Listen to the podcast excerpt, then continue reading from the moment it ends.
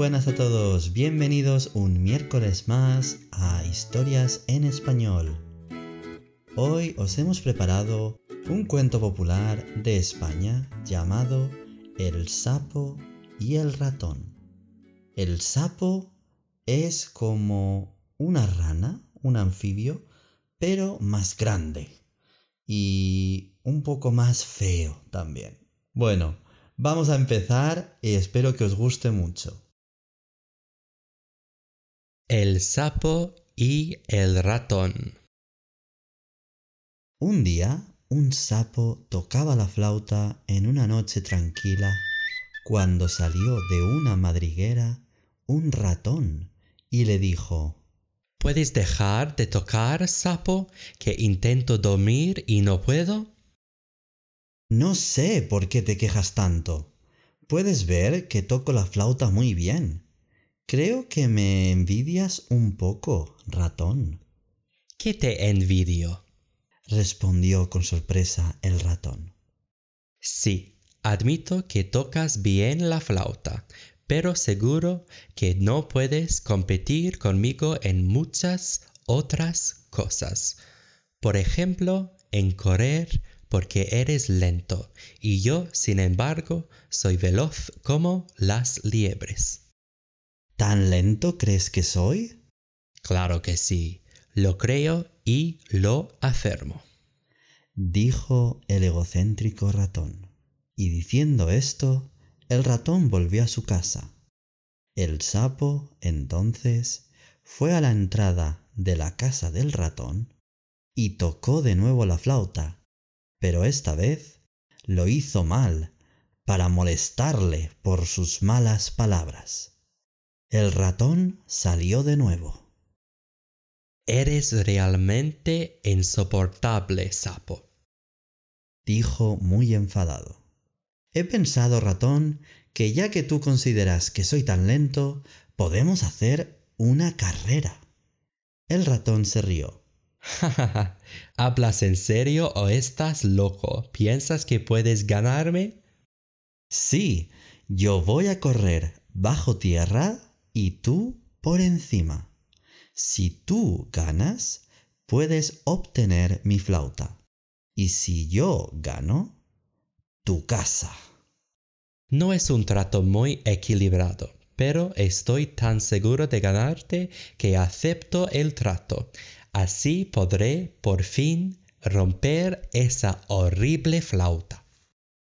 Muy bien, pues vamos a correr hasta el árbol que está al comienzo del bosque. Mañana a primera hora nos vemos para la carrera. Y así el sapo se fue a su casa. Cuando el sapo llegó, llamó a la señora sapo para contarle su plan. Querida, mañana voy a hacer una carrera con el ratón. Necesito tu ayuda para poder ganar he pensado en hacer un agujero en el suelo junto al árbol donde debe acabar la carrera. Tú puedes esperar allí y cuando sientas que llega el ratón, debes sacar la cabeza y decir, ya estoy aquí. El ratón no se dará cuenta de que tú no eres yo. Para el ratón somos iguales. Y así al día siguiente, el sapo llamó a la puerta de la casa del ratón. Venga, perezoso, que empiece la carrera.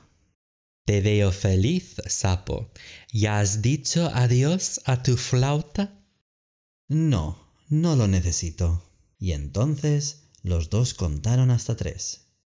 El ratón comenzó a correr veloz como una liebre y el sapo se metió en el agujero y dio solo dos pasos. La señora sapo, al notar cerca al ratón, sacó la cabeza y dijo Aquí estoy. No puede ser. Esto es un truco de magia. protestó el ratón. Vamos a repetir la carrera. Vale, dijo tranquilo el sapo. Y después de unos minutos el ratón dio la señal para empezar de nuevo. Esta vez corrió mucho más veloz. Pero antes de llegar al final, la señora Sapo volvió a sacar la cabeza y dijo Eres un poco lento, amigo. El ratón, sorprendido, dio la vuelta y antes de llegar vio al sapo tan tranquilo tocando la flauta. ¡Ah! ¿Cómo es posible? dijo el ratón.